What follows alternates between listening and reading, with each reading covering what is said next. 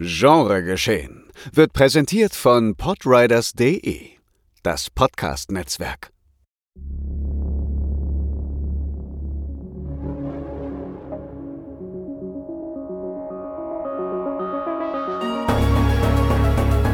Genregeschehen. Der Podcast über den unkonventionellen Film. Mit Daniel Schröckert, André Hecker und Tino Hahn.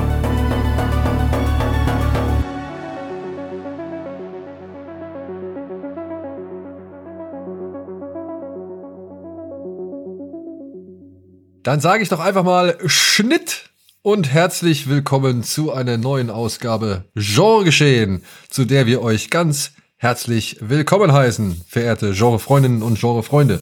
Und natürlich alle Damen und Herren, die sich hier zum ersten Mal hin verirrt haben. Kann ja sein. Müssen wir auch mal ansprechen. Und natürlich mache ich das nicht alleine hier, sondern wie immer mit meinen beiden Mitstreitern André Hecker. Moin. Und Tino. Hallo. Hahn. Hallo. Ob das so schlimm klingt, ey. Aber wahrscheinlich schon, ich höre es mir ja nie an. ja, und heute haben wir, nachdem wir ja in der letzten Folge schon so ein bisschen die neue Richtung mal oder die neue extreme Richtung mal eingeschlagen haben mit nur einer Filmbesprechung und dann aber eben einer etwas weiterreichenden oder weitreichenderen Themenbesprechung, haben wir heute irgendwie eine Fusion aus beidem. Also beziehungsweise wir haben heute zwei Filme, aber thematisch passt das eigentlich ganz gut zusammen zu dem, was wir darüber hinaus noch besprechen wollen. Es muss nicht immer teuer sein. In dieser Folge werfen wir einen kurzen Blick auf den indischen Blockbuster Patan, bevor wir dann das französische Remake von One Cut of the Dead, genannt Final Cut of the Dead, sowie den US-Low-Budget-Überraschungshit Skinamarink besprechen. In diesem Zuge widmen wir uns auch gleich einem neuen Diskussionsthema: beachtliche Low-Budget-Filme. Von Blair Witch Project bis Mad Max sprechen wir über Filme, die für ihre Verhältnisse spottbillig waren, aber enorme Summen einspielen konnten. Viel Spaß! Und ich habe jetzt leider vergessen, im Vorfeld mit euch darüber zu reden, wie wir denn eigentlich, naja, einsteigen wollen, ob wir tatsächlich mit diesem Überthema einsteigen wollen und dann auf die Filme zu sprechen kommen oder ob wir es umgekehrt machen. Aber Deswegen ich machen es live. Ja. Aber ich würde einfach sagen, ich äh, ähm, löse ein Versprechen ein, das ich, glaube ich, bei einer der letzten Folgen gegeben habe. Zumindest habe ich, habe ich in Erinnerung, ich weiß nicht, ob André das rausgeschnitten hat oder nicht, aber ich meine. Zweifelsfall ja. dass ich einen Amoklauf begehen werde. ja, nein. Äh, ich meine in Erinnerung zu haben, dass ich gesagt habe, dass wir aufgrund einer Verpflichtung, einer Kinoverpflichtung, diese Folge jetzt hier beenden müssen, aber dann eben auch darüber berichten können, weswegen wir diese Folge ah. nicht so lang äh, durchgezogen so, haben. Ja. Ja. Und der Grund war Patan. Den haben wir, André und ich, uns an einem Sonntag, an dem wir auch aufgezeichnet haben, haben wir uns angeschaut. Und weil wir uns den anschauen wollten, mussten wir die Auf Aufnahme ein bisschen, ja, Samstags war das. Samstag, Samstag war das, okay, Entschuldigung. Samstag kein Sonntag, das, ja. Samstag, ja. Und wir mussten halt die Aufnahme ein bisschen beschleunigen oder die Folge ein bisschen schneller zum Ende bringen. Und deswegen habe ich gesagt, ja, kommen wir nochmal darauf zu sprechen, denn es soll sich ja auch hier für euch gelohnt haben, dass wir uns diesen Film angeschaut haben. Tino hat ihn, glaube ich, jetzt inzwischen schon drei oder viermal gesehen. Zweieinhalb. Zweieinhalb Mal.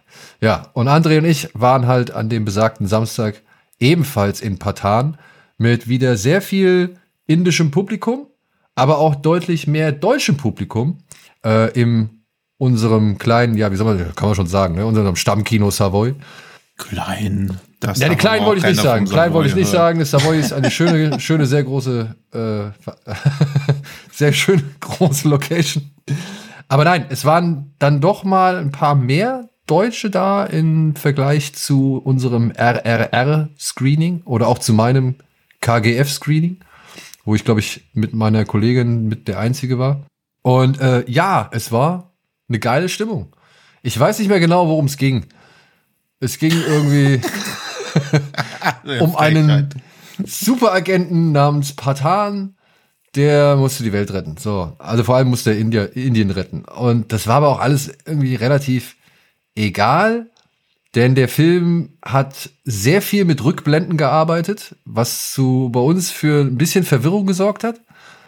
Aber dann letztendlich man, auch nicht so schlimm war, weil ja, aber man merkt immer erst so, wenn die Rückblende zu Ende ist, dass die letzte Stunde, die man gesehen hat, ja alles eine Rückblende war. Also man vergisst in der Rückblende, dass es eine Rückblende ist, ganz oft. Das naja, weil sie also aber auch in der Rückblende eine Rückblende machen. Ja, ja. Ja, genau. Wir haben irgendwann diskutiert dann so bei der Intermission so, wo sind wir jetzt eigentlich, in welcher Storyhandlung? Hm. Also im Storypunkt.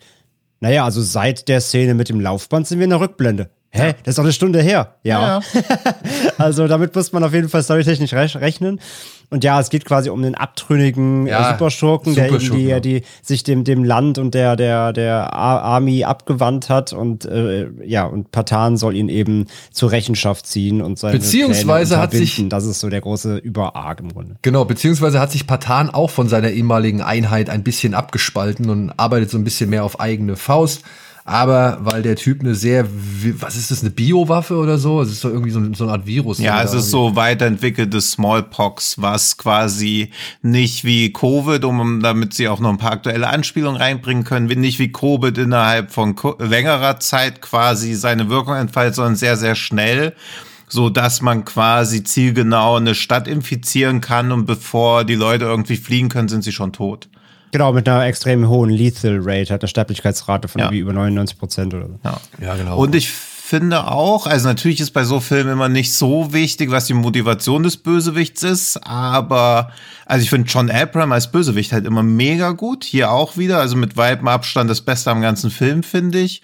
Und diese Tatsache, dass er quasi sich gegen sein Land wendet, weil sein Land ihn nicht rausgeholt hat, als er in Afrika bei einem Einsatz als Geisel genommen wird und seine Frau vor seinen Augen erschossen wird, weil die Regierung nicht mit Terroristen verhandelt und er jetzt seine Regierung dazu bringen will, mit Terroristen zu verhandeln, das finde ich so als Grundidee für einen Actionfilm eigentlich schon ganz spannend, weil er ja dann einfach sagt, okay, die komplett Indien muss sich aus der Kaschmir-Region zurückziehen, worauf die Regierung natürlich nicht eingehen kann und er ihnen dann halt so zeigt, na, ich zeige euch doch mal, wie das ist, wenn ihr doch mit Terroristen verhandeln müsst.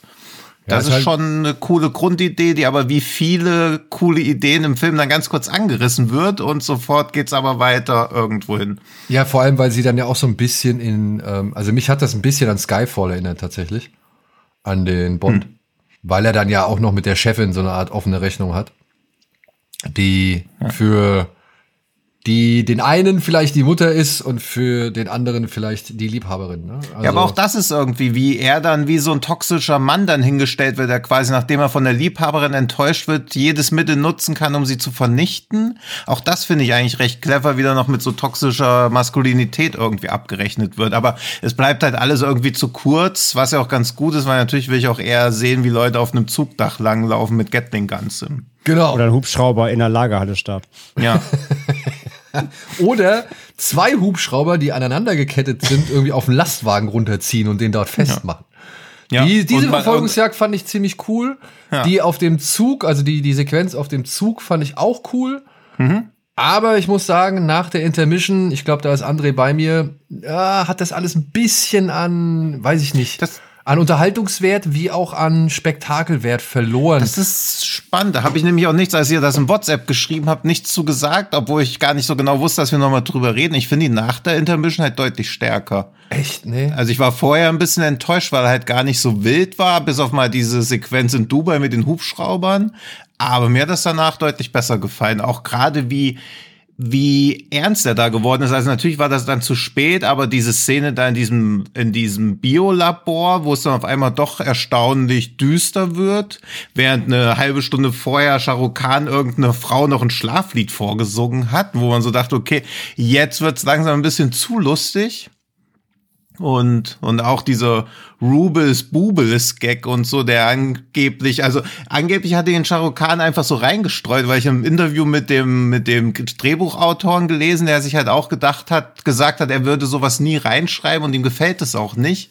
Und er sich auch noch relativ kritisch über ein paar andere Sachen geäußert hat, die da so als Sätze droppen. Also das fand ich recht spannend, wie bei so einem, ja doch, Blockbuster halt einfach der Drehbuchautor bei ein paar Sachen sagt, ja, das war nicht meine Idee, ich finde es auch nicht gut, aber der Regisseur der Star wollten das halt. Gut. Ja, okay. Bei dem Star. Ja, habe ich, also verwundert es mich auch nicht, ne? Ich Ja, meine, tatsächlich mussten wir im Kino, mussten wir auch sehr lachen, weil das war irgendwie ein Gag, mit dem wir auch was anfangen konnten. Mit diesen Bubels. Ja, mit den Bubels, ja. Ja, ja, also. Und, und, aber auch das wurde im Kino eigentlich echt äh, wohlwollend aufgenommen. Also da gab es bei uns Gelächter. Ja, ich finde so, also das ist so eine, eine zu pauschale Aussage, aber je quatschiger oder alberner Humor ist also auch fast so ähnlich wie bei den Stephen Chow-Filmen, wo ja auch schon, der schon oft ins Slapstick-artige abgeht, ist bei vielen indischen Actionkomödien auch, je alberner es wird, desto mehr wird das so belacht. Also ihr habt wahrscheinlich jetzt auch nicht Tränen gelacht, als am Anfang dieses Hologramm von dem Chef irgendwie hinprojiziert wird und dann kommt der echte Chef rein. Nicht so. Ist halt Tränen gelacht, es war ganz schmunzelig, aber nicht Ja, ja, aber es war schon auch so ein bisschen plump halt, oder wo man so denkt, also bitte. Und da waren, waren dann nicht auch diese komischen Soundeffekte wieder so ein bisschen drunter? Also nicht so ein Boing, aber es war schon so auch so klamaukige Musik. Und da war halt Riesenstimmung, wo ich mir noch so dachte, ach, puh, also jetzt mal. Ja, aber das mal außen vor, aber ich muss auch sagen, ich finde, nach der Zugszene ging es für mich auch so ein bisschen nicht berg, also nicht bergab ist auch zu hart gesagt, aber Oh, es geht ich auch mal bergab mit, mit Chat. Ich, ich finde die erste, ich finde die erste, ich finde die erste Hälfte insgesamt unterhaltsamer tatsächlich. Weil da ist irgendwie mehr Drive, da ist mehr Abwechslung, da ist mehr, mehr Tempo. Ähm, was mich halt leider ein bisschen genervt hat, war nämlich dann im, so im, Finale, was halt ja auch selber nochmal echt lang dauert, ähm, dass er im Finale nicht zum Punkt gekommen ist.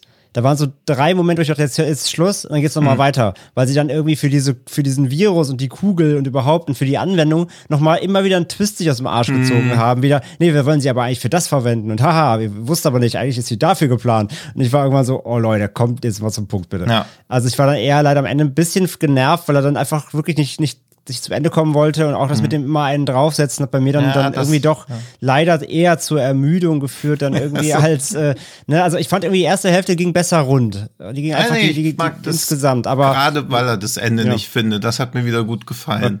So Okay. dieses, hier ist dann jetzt so weil noch mal im Flugzeug drin, dann auch dieses mit diesem Chatwings, also wie unmotiviert das einfach ist, dann mit diesem Motorrad über den See und aber, aber dann das fand ich, auch- das fand Ja. ich auch noch ganz witzig. Aber so. da muss ich sagen, nee, nee, nee, nee. Also, da- das war da, das war irgendwie im Vergleich zu, und jetzt kann ich, also hier diesen Vergleich muss man mir erlauben, oder der muss gestattet sein. Wenn ich mir dann angucke, dass der Typ halt War gemacht hat, ja, wo sie halt mit diesen Sportwagen über diesen See und zwar wirklich fahren, das war dann doch eine Spur von den Schauwerten her beeindruckender und auch von der Inszenierung, muss ich sagen. Das hat sich deutlich besser angefühlt. Und auch mit den Jetwings, komm, das haben wir schon bei Sahu gehabt. Das wundert mich auch. Also, also ich finde es ganz geil, aber es war auch zu ähnlich irgendwie dafür, dass die Filme jetzt auch, also das aus demselben Land, zwei Jahre, drei Jahre auseinander, da dachte ich auch so, okay, mutig jetzt einfach nochmal auf Chatwings zu setzen, weil das jetzt auch nicht so eine gebräuchliche Sache ist. Also ich finde ja eh schon immer krass, dass kein indischer Actionfilm ohne Gatling Guns auskommt, aber da bin ich der Letzte, der sich beschwert. Gatling Gun geht immer klar. Aber Chatwings sind halt von der Kreativität her nochmal ein Level höher und da dachte ich mir auch so, okay, merkwürdig. Also, wie gesagt, das, das fand ich so ein bisschen enttäuschend. Ich fand auch Ja. irgendwie, also ich, wie gesagt, enttäuschend ist, ne- ist das falsche Wort, aber das waren so Sachen, die mir halt irgendwie so ein bisschen, ja, nicht den hundertprozentigen Spaß oder die, die Spaßkurve ein bisschen niedriger gehalten haben. Sagen wir es einfach mal so. Ja, ich fand das mit den Jetwings, wie gesagt, das hat man bei Sahu schon gehabt. Das fand ich irgendwie überraschend, auch wie du sagst, kurz schon danach nochmal benutzt. Und ja, die, diese Motorrad-Action auf der Eisfläche, da hat er schon, wie gesagt, auch mit echten Autos eben Besseres abgeliefert, so rein inszenatorisch. Und irgendwie, weiß ich nicht, wurde, ich fand das auf dem Zug und mit den Gatling Guns und dann, wie das alles da irgendwie runterstürzt und so, das, das fand ich schon alles irgendwie echt richtig schön groß. Und das zum Ende hin, zum Finale hin so, da fand ich irgendwie nichts, was das nochmal getoppt hat, ja. Und auch das, Das, ja. Und auch das, auch dieser Kampf in dem Haus auf Stelzen, was dann halt irgendwie Hm. nach und nach einkracht, so. Der hätte ich halt auch ein bisschen, also man sieht halt, wie es einkracht, aber dann passiert halt nicht mehr, als dass es halt Ja, das wird so krass geteasert, dass irgendwie, also dass sie dann noch in dem, dass das Haus den ganzen Berg runterrutscht und sie während das Haus den Berg runterrutscht, da drin sich noch prügeln. Also es wird so krass geteasert und also so so leid oder so sehr es auch Jammern auf hohem Niveau ist, aber dass indische Filme mal was anteasern und dann nicht delivern, ist irgendwie dann doch enttäuschender, als ich dachte. Ja. Ein bisschen, weil ich halt echt dachte, also positiv formuliert wird das Ende halt auch recht intim irgendwie sein, hat ja parallel auch dieses Flugzeugding, aber da weiß man ja eh, das wird nicht passieren. Also so, so krass wird es am Ende dann auch nicht mehr abgehen, dass man dann auf einmal doch noch 300 Menschenleben verlieren wird. Also das ist eine relativ leere Drohung da gegen Ende. Und ja, also ja, also mir hat War auch deutlich besser gefallen, aber es war wieder ja. Aber ich muss auch sagen, vielleicht ein Vergleich und mal guck's hm. jetzt hier. Ähm, Patan dauert, dauert 146 Minuten. Ja. ja. Und bei Patan habe ich das Gefühl, also war für mich so die Action-Abnutzung halt zum Beispiel größer. Und das liegt auch, da hat auch damit zu tun, eben, dass das Ende dann nicht mehr so geknallt hat bei mir. Mhm. Das hat sich mehr abgenutzt als bei einem RR, der aber nochmal 30 Minuten länger dauert. Und da merkst du halt auch wieder die qualitative ja, ne, Umsetzung einfach so. Mhm. Die, die, die, dieses Dauergeballer, das aber mhm. irgendwie in seiner Qualität dann doch recht auf einem gleichbleibend soliden bis guten Niveau einfach ist, so. Auf einem unterhaltsamen Niveau. Ähm, irgendwann ist dann die, die Flutwelle an, an Action und Geballer und Effekten war dann über mich drüber gerollt und dann war das irgendwie ein bisschen so, hat das den Atem verloren. Und da merkst du einfach natürlich, wie, wie, wie da ein RR einfach trotz der langen Laufzeit einfach trotzdem immer wieder noch eben dieses, dieses auf einen draufsetzen, aber gekonnt umsetzen kann. Und ich fand eben dabei Patan einfach, das war immer alles wert. Das war so ein guter Standard, der aber durchgehend mhm. auf mich einprasselte. Ja. Deswegen vielleicht am Ende war einfach bei mir auch der Atem ein bisschen weg, keine Ahnung. Ja, ich fand auch ein paar Actions, also das, also es ist immer keine Entschuldigung, also, aber eher so eine Erklärung. Also ich meine, er hat 28 Millionen gekostet, das ist halt trotzdem mhm. ein Witz. Aber auch diese, diese Schießerei, wo sie an dem Pool sind, wo ich mir so denke, ja, wirklich geil ist das jetzt halt nicht. Es also, war manchmal ein bisschen schneller geschnitten. Also das hatte ja. ich so den Eindruck. Ich weiß nicht warum, weil ich meine, Shahrukh Khan ist eigentlich körperlich fit. So mhm. hat man ja echt deutlich mehrfach gesehen, so. Also mit ja. 57 so auszusehen, äh, hoffe ich auch. Ja, und, ich habe äh, Chino schon das Memo geschickt, dass er dafür zu sorgen hat. und äh, der, der, also ich, ich, ich, klar wird der wahrscheinlich nicht mehr alles an Nahkampf und sonst irgendwie oder an, an Hechtsprüngen oder irgendwelche, weiß ich nicht, Ballereien machen können, so. Aber ich hab's nicht ganz verstanden, weil in War hat er auch Sachen länger stehen lassen. War war hm. auch nicht ganz so hektisch wie jetzt der. Also da muss ich einfach nur an diesen ja, Showdown in der Kirche erinnern. Der mhm. war halt, da hat man echt immer richtig geile Hero-Moments gehabt, so. Ja. Und aber irgendwie die hat er diesmal beiden drauf sind auch deutlich krasser trainiert. Also Shahrukh Khan hat sich bei denen ja wohl auch Training-Tipps geholt, aber ich glaube, Shahrukh Khan kann halt auch dastehen und geil aussehen, aber ich glaube, so in Action- oder Kampfsequenzen kann er nicht so prädigieren. Also er hat ja auch mit John Abram nur diese eine Schlägerei, weil John Abram ihm ja auch haushoch überlegen ist. Also es ist ein bisschen wie diese, dieser Fast and Furious Kampf zwischen The Rock und Vin Diesel, wo man auch dachte, was ist das denn? Das ist ja richtig klobig. Das ist ja, da schlagen ja einfach nur zwei dicke Männer irgendwie aufeinander ein und es wird alle 0,5 Sekunden geschnitten, damit man nicht merkt, wie undynamisch dieser Kampf eigentlich aussieht. Ja, kann halt nicht alles jetzt Madam sein. Ja.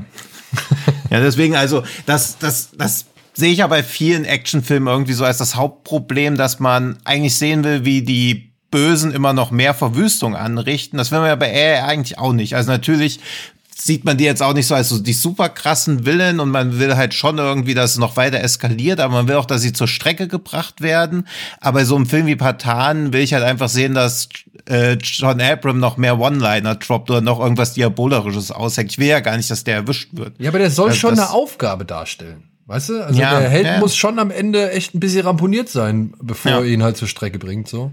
Hm. Und naja, das war halt alles nicht ganz so gegeben. Aber trotzdem, ja. ey, man muss halt aber auch sagen, wir reden hier von einem Film von über zweieinhalb Stunden so und dafür hm. ging das eigentlich echt, hätten wir nicht die Pause gehabt, für ging, also hätte ich das nicht gerafft so. Also das ging einfach hm. zack, zack, zack, ja. schön durch und, und es hat wirklich einen hohen Unterhaltungswert, vor allem mit dem Publikum, die Szene oder die Sequenz im Zug hat bei uns, hm. glaube ich, den größten Jubel hervorgerufen mit einem ja, bestimmten Cameo-Auftritt so. Hm. Und das, ich fand es halt cool, dass sogar ich was damit anfangen konnte, so, weil ich inzwischen ja. jetzt auch genug gesehen habe mhm. ähm, aus dem Bereich und jetzt auch gerade aus diesem, wie heißt es, SRY Universe, Spy Universe? Äh, YSF. YSF? Ja, nee. ja, Schrei Spy Film Universe. Ja, ja. egal. Auf jeden Fall äh, ja. habe ich jetzt tatsächlich drei Filme gesehen, die mit diesem Film zusammenhängen oder irgendwie mit diesem Film zu tun haben. Hm. Und das, das finde ich jetzt irgendwie halt schon cool. Da fühlt man sich schon so ein bisschen wie ein Insider. So. Ja. Ja, und auch wieder das wieder super eingebaut, dass erst dieser Schal runterkommt und dann hat man schon so diese Assoziation, aber noch nicht so krass und dann spätestens, wenn man das Gesicht sieht.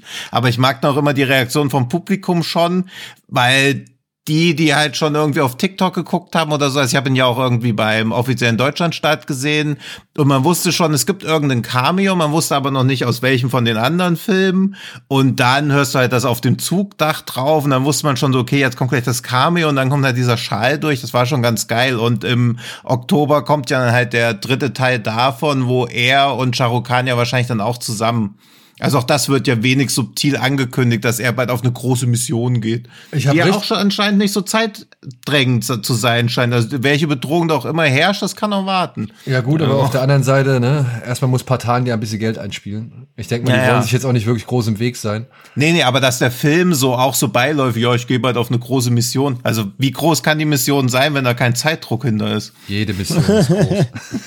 ja. Vielleicht nennt er so seinen Skiurlaub, wer Ja. Aber ich freue mich drauf. Also wirklich, ich habe richtig Bock. Da habe ich auch Bock. Also ja, ja, da habe ich auch mehr Bock drauf gehabt auf Patan. Also, also gerade also. die, die, wie die beiden zusammen so geballert haben, das war schon ja. geil. Also die beiden im, im, Duo, das hat richtig gut funktioniert, fand ich auch. Wenn sie auch am Ende diese Szene, wo sie mal Rückblick haben, ne, diese Comedy After ja, ja. am, am Meta auf den Gleisen noch, ja. nochmal, genau, das war auch halt super sympathisch einfach. Ja. Und wenn sie dann noch schaffen, den dritten dazu zu holen, das wäre natürlich schon echt geil. Ja, ja, also der wird ja zumindest namentlich erwähnt, als sie dann da irgendwie, ja. ob die, ob der pakistanische Geheimdienst eigentlich eine Dating-Plattform für Geheimagenten ist. da musste ich auch sehr lachen. Ja. Kadir. Du liebst ihn nee, mehr als dein, ich auch gespannt, ey. Du ja. liebst ihn mehr als dein Land. Das ist nicht wahr, Sir. So. Ja. Aber kommen wir zu vergleichsweise geringem Budget zu, ja, noch geringerem Budget. Wir wollen heute über gleich uh, zwei Filme. Überleitung. Ja. Wir wollen heute über gleich zwei Filme reden, die ja nicht viel kosten und hoffentlich vielleicht auch viel einspielen, beziehungsweise bereits schon etwas mehr eingespielt haben, als man es ihnen zugetraut hätte. Oder halt schon eine Vorlage besitzen, die richtig viel eingespielt hat, dafür, dass sie halt richtig wenig gekostet hat. Fangen wir mit dem Film an, den wir hoffentlich, ja, den wir gar nicht so ausführlich besprechen sollten. Denn es kann ja sein, dass ihr weder die Vorlage äh, gesehen habt, noch jetzt halt eben ähm, von der Neuauflage gehört habt. Und deswegen beginnen wir mit Final Cut of the Dead. Der ist inszeniert worden von Michel Hazanavicius, der Regisseur von The Artist oder OSS 117.1 oder 2.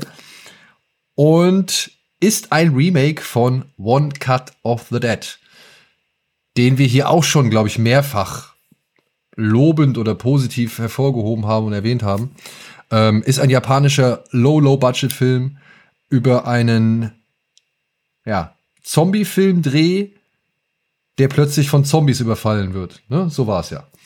Und ja. beginnt halt mit einem 34-minütigen One-Shot, bei dem man sich halt die ganze Zeit fragt, what the fuck wollt ihr mir hier erzählen? Ist es euer Ernst? Und wir haben es schon oftmals erklärt und ich glaube, wir sollten auch weiterhin dabei bleiben. Wenn man diesen Film noch nicht gesehen hat, bitte haltet durch, 34 Minuten und danach kriegt ihr alle Erklärungen, die ihr haben wollt und ein wirklich tolles Filmerlebnis oder Glücksgefühl, wenn man halt sieht, warum man sich das vorher angeschaut hat. Die Frage ist halt, hält man das durch? Das hatten wir auch schon ein paar Mal diskutiert. Aber unserer Meinung nach, ich glaube, da stimme ich oder kann ich für alle von uns sprechen, ähm, ja, man wird sehr belohnt dafür. Und ja, Michel Hazanavicius hat jetzt ein Remake gemacht mit deutlich mehr Budget. Ich habe gelesen, der Film hat 4 Millionen Euro gekostet oder 4 Millionen Dollar und erzählt einfach die gleiche Geschichte nochmal neu, nur eben diesmal in Frankreich. Beziehungsweise ich kann einmal die offizielle Inhaltsangabe vorlesen. Oder ist die spoilerig? Nee, ne? Nein, die spoilert nee. nicht. Ja. Die Dreharbeiten zu einem Zombie-Film mit kleinem Budget laufen nicht ganz nach den Vorstellungen von Regisseur Regie. Die Darsteller sind ihm zu wenig engagiert und ihre Angst vor den Zombies ist nicht authentisch genug. Als plötzlich echte Zombies auftauchen und das gesamte Team bei der Erfüllung ihres Auftrags unterstützen, kommt ihm das gerade recht. In der Hoffnung auf den perfekten Zombie-Film lässt Regie die Kamera natürlich weiterlaufen. Und äh, direkt vorweg gesagt, guckt euch bitte auch nicht den Trailer jetzt hier von dem Remake an, denn der Trailer verrät verrät alles. Okay, das wäre natürlich echt doof. Der Trailer zeigt schon, was nach den 34 Minuten passiert, was komplett bescheuert ist. Na, das ja. ist halt wirklich dumm. Ja. ja. Ähm, wie gesagt, One Call of the Dead war ein echt riesengroßer Hit. Der hat auch nur ein, weiß ich nicht, der hat eine fünfstellige Summe gekostet, äh, hat ein, hat irgendwie mit ganz wenig, mit drei Leinwänden oder in Japan oder so gestartet. Äh, keiner hat wirklich diesen Film auch nur ansatzweise eine Chance eingeräumt. Und plötzlich ging der richtig durch die Decke, wurde über mehrere hundert Leinwände in Japan gebracht, hat einen Siegeszug rund um die Welt angetreten. Tino hat ihn damals, glaube ich, auch in Sieges gesehen.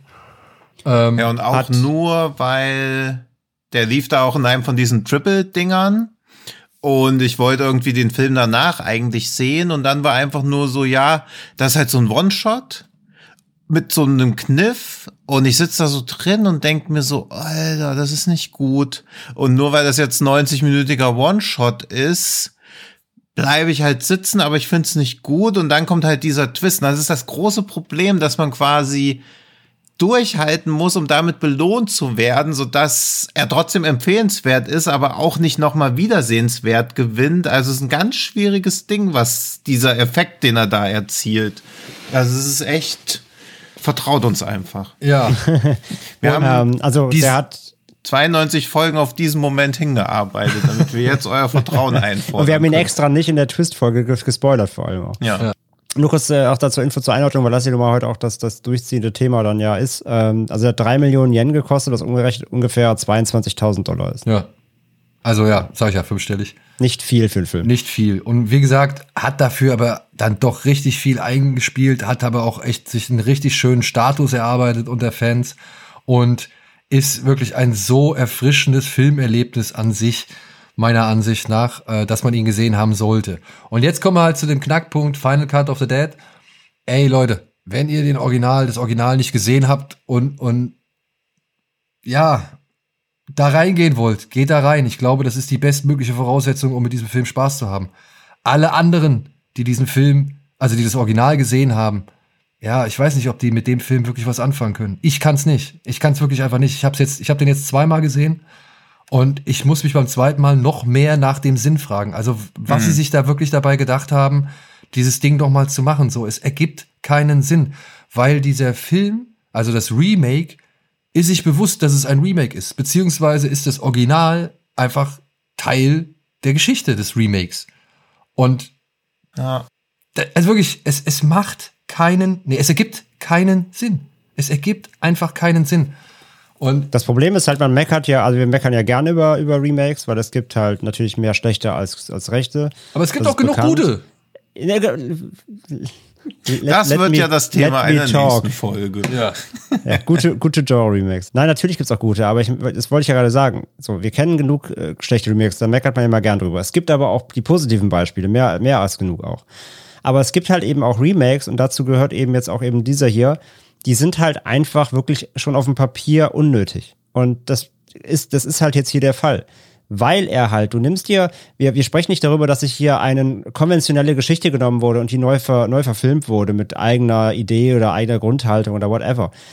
Du nimmst halt hier so wirklich so einen High-Concept-Film, der halt aus einem gewissen Grund den Erfolg hatte, der aus einem gewissen Grund funktioniert und der halt einfach auch in seiner, in seiner, ähm, ja, in seiner Kreativität einzigartig so in dem, in dem Sinne ist und sich sowas dann zu nehmen und zu remaken, ohne eigenen Ansatz, ohne eigene Idee, ohne Kniff, ohne Abwandlungen, die das irgendwie rechtfertigen, ist es halt, finde ich, bei so einem Film hier noch, ich will nicht sagen beschämender, aber halt einfach, ich war richtig traurig so irgendwie. Das, das ist einfach. Hm keiner, der daran mitwirkt jetzt hier an diesem Remake, äh, ist dann, äh, du kannst die Leute nicht böse sein, weil die machen das trotzdem alle gut. Also der Film funktioniert halt an sich auch, weil er es halt einfach eins zu eins genauso macht. Du kannst ihm nicht mal groß böse sein, auch wenn ich finde, der hat trotzdem den, den gleichen Charme auf das Original, ganz klar. Aber das macht so sinnbefreit halt. Es macht, es, es, es ist einfach unnötig. Und ähm, da er halt, ihm halt wirklich nichts hinzufügt, außer halt natürlich den Film, sage ich mal, auf Französisch zu übersetzen. Also entsprechend natürlich die Gags sind anders so. Und da war ich aber auch dann, das muss ich auch sagen, das ist ein Kritikpunkt für mich. Warum muss er dann gleich auch mit Japano-Gags um die Ecke kommen, weil das Original aus Japan ist? Einer der ersten Gags im Film ist ein Pearl Harbor-Joke, wo ich dachte, ach komm Leute, ey, verkneift's euch doch irgendwie. dass die Japaner, dass die Franzosen ja gerne auch so ein bisschen edgy Humor haben, wissen wir ja nun mal. Aber das war auch so, komm, lass es doch einfach sein. Deswegen, also ja, ey, ich wusste echt nicht so richtig, wie ich den gestern bewerten soll, ich den gestern geguckt habe. So, er ist halt der gleiche Film, deswegen wusste ich natürlich auch schon, was passiert. Klar, der der One-Shot ist genauso drin wie im wie im Original, was hier wieder auch auf seine Art irgendwie so charmant funktioniert. Aber ich war halt nach dem Film so, okay, warum habe ich, warum musste ich mir das jetzt angucken? Ich kenne das Original doch. Hab schon dreimal mhm. gesehen, find's super. Also, du gibst, dir fügst nämlich nichts hinzu. Also die Leute, die den halt das Original nicht kennen, wie gesagt, die könnten mit Final Cut halt rudimentär so Spaß haben, weil die Idee trotzdem funktioniert. Aber wenn ihr den eben noch nicht kennt, dann guckt einfach direkt den japanischen, weil der macht's einfach halt original und besser und ist halt, wie gesagt, auch, finde ich, deutlich charmanter nochmal. Was ich auch halt so dämlich fand dann auch, dass die Figuren halt auch japanische Namen haben, obwohl sie natürlich französische Darsteller sind, so halt. Das war alles so, ah, das war alles, nee, nee, Nee, Gut, das wird ja halt anhand der Geschichte ja, ja, es wird erklärt, aber ich fand es trotzdem ja, dumm. Es, ist, es macht es alles. Bringt halt. kannst ja, also das ist das, ist das die filmische Cultural Appropriation? Nein, so weit will ich gar nicht sehr, gehen, aber es ist wirklich, es macht keinen Sinn. Es macht wirklich keinen Sinn. Ja.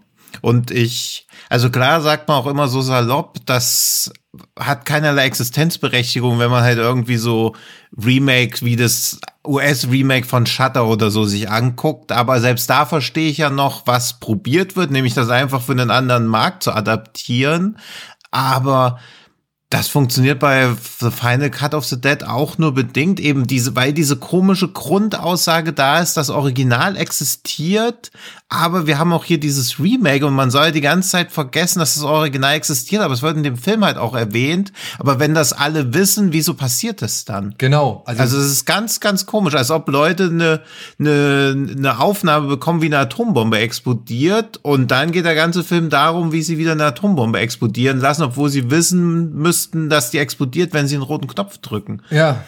Das, also, also das, hätten sie nicht diese Prämisse drin, dass, ja. dass das dass das Original bekannt ist, dass die das Original hm. kennen, so, da, da, dann hätte ich da, glaube ich, auch weniger Probleme mit.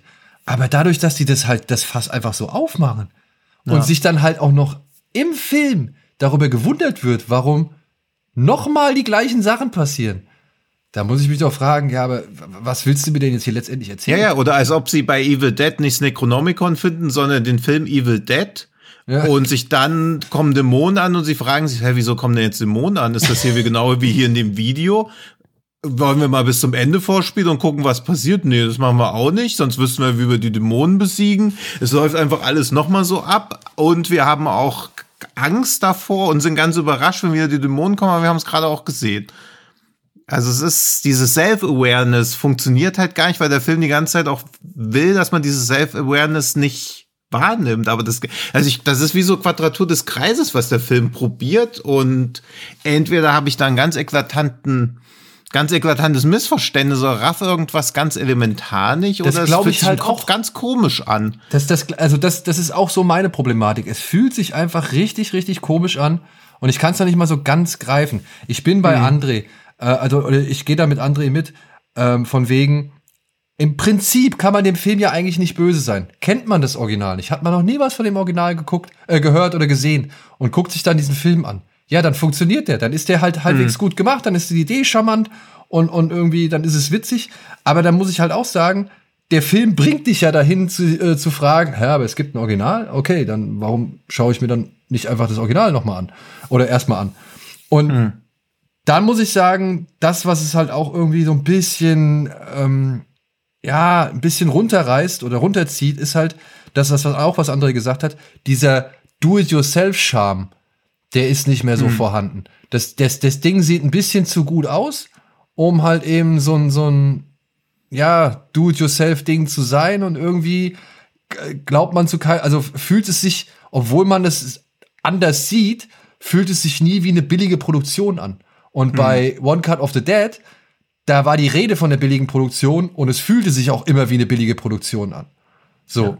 Das ist eh, glaube ich, nicht zu unterschätzen, wie schwierig sowas nachzumachen ist. Also auch das Original von Rack ist jetzt kein billig-billig-Film, sieht natürlich, soll ja Found-Footage-mäßig aussehen. Ja. Und das US-Remake ist ja wirklich eins zu eins nachgedreht und ist signifikant schlechter. Und man fragt sich, wie kann das passieren? Aber ich glaube, das ist halt wirklich extrem schwierig, auch was eins zu eins zu kopieren. Ja, ja gut, hat man ja mit Gas van Sant und Psycho spätestens schon gemerkt. Ja, gut, das war wenigstens noch irgendein so ein Experiment, was schief gegangen ist. Aber also das ist halt auch eine Ausrede, die den Genuss nicht erträgt, äh, eine Erklärung, die den Genuss nicht erträglicher macht. Aber bei Rec ist es halt einfach bitter zu sehen, wie sehr das schiefgehen kann.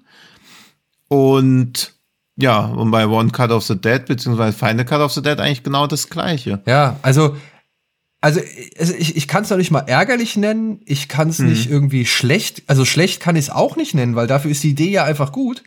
Ja. Und, und ich sag mal so, wenn man das Original halt nicht gesehen hat, kommt man ja auch hier und da noch ein bisschen auf deine, auf seine spritzigen Kosten, so sage ich jetzt mal. Hm. Und da sind ja auch gute Gags drin. Also es will ja keiner abstreiten, so. Aber alles, was wir bereits gesagt haben, kommt dann halt ja, wieder zurück. Ja, es ist halt echt strange, sich Es ist wirklich, ich hab's, ich saß in Sitges in der, in der Vorführung und dachte so, Alter, ist das jetzt wirklich ist es wirklich wahr, dass ich den Film jetzt gar nicht so gut finde oder so? Weil ich wollte mhm. den Film eigentlich echt gut finden. Mhm. Weil ich mag OSS. Ja, klar, ich meine, den Regisseur mögen wir ja, ja total. Ich mag OSS 117, liebe ich über alles so. Ja. ja? Und ich das habe ich mir auch gedacht, so, ey, äh, weißt du, du kannst, du hast doch, du hast die besten Komödien der Welt gemacht.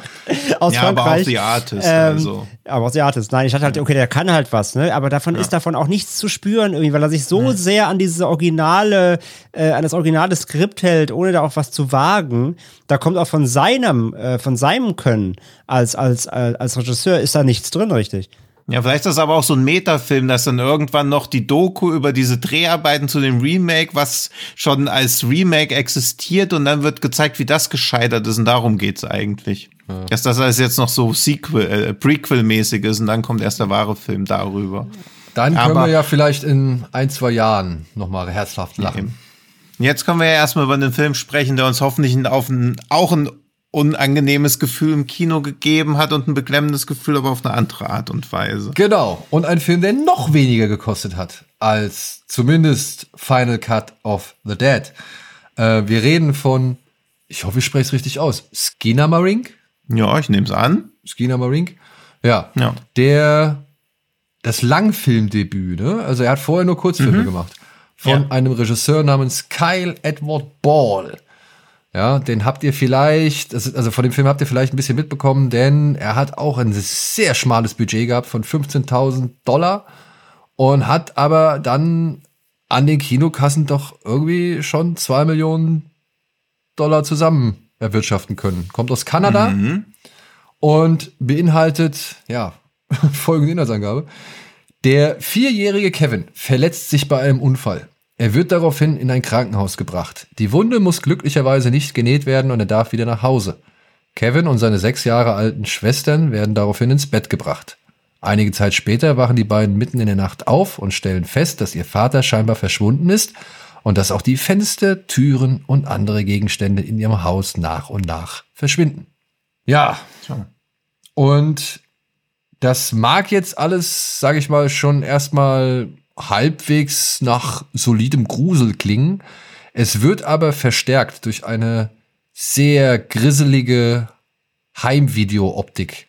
Und das sage ich halt wirklich äh, wortwörtlich. Es, ist, es ist, wirkt halt ständig, als hätte jemand seinen Videorekorder, seinen, äh, weiß ich nicht, den Digi-Rekorder irgendwo stehen gelassen und das sieht man dann halt bei mit Nachtsicht oder mit äh, deutlich schwer verpixeltem Bild.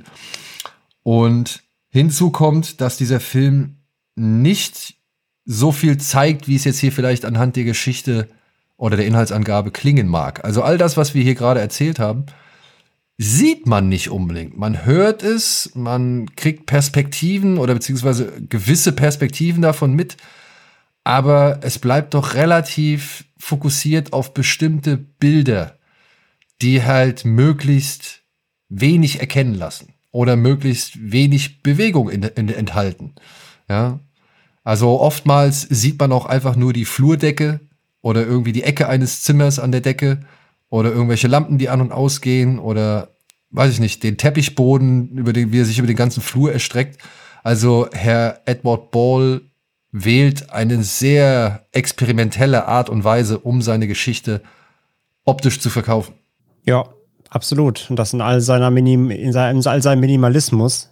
Ähm, den so eine, so eine Produktion mit sich bringt und der vor allem eben den Stempel des Experimentalfilms da auf jeden Fall draufdrückt, den man ihm definitiv geben muss, auch fast schon. Also das einfach eben, wie schon gesagt, rein wenn du die Geschichte hörst und sagst, das ist irgendwie ein Horror-Mystery-Film, Leute gehen da rein und erwarten halt irgendwas Blumhouse-mäßiges, dann werden sie halt instant vom Kopf gestoßen. Das ist schon ähm, ein Film, den man wollen muss, den man auch, auf den man sich ganz, ganz stark einlassen muss, der meiner Meinung nach vor allem nur seine Wirkung richtig entfalten kann, wenn man diese Urängste, die er da so ein bisschen äh, provozieren und triggern will, auch irgendwo nachempfinden kann. Ich habe das immer jetzt gerne, wenn ich das Leuten versuche zu erklären, mit so It Follows verglichen. Ich finde, It Follows funktioniert auch, halt auch halt wirklich nur richtig gut, wenn du dieses Gefühl des Verfolgtwerdens selber unangenehm mhm. findest. Mhm. Und so klappt Skin im Ring, finde ich halt auch nur, wenn du prinzipiell dieses Angst im Dunkeln, gerade so rückversetzt du auch in die Kindheit, wenn man dieses, ich gucke in die Ecke und weiß nicht, ob ich da gerade eine schemenhafte Gestalt sehe oder wie der, äh, der Jackenständer sieht halt aus wie eine Figur und dafür habe ich mich erschrocken oder so. Also diese, diese kindlichen Urängste vor Dunkelheit und Einsamkeit und plötzlich sind halt die Eltern nicht mehr da oder whatever äh, in diese Richtung. Das sind so die Gefühle, die der Film irgendwo hervorlocken möchte und wenn man da so ganz stumpfe Abwehrhaltung gegen hat oder das gar nicht irgendwie in Kontext zu sich selbst mhm. setzen kann, dann ist Skin im Ring als, als, als äh, wirkungsvoller Film einem fast wahrscheinlich irgendwie ähm, ineffizient gegenüber, weil man das einfach nicht, es erreicht einen dann einfach nicht, glaube ich. Ja.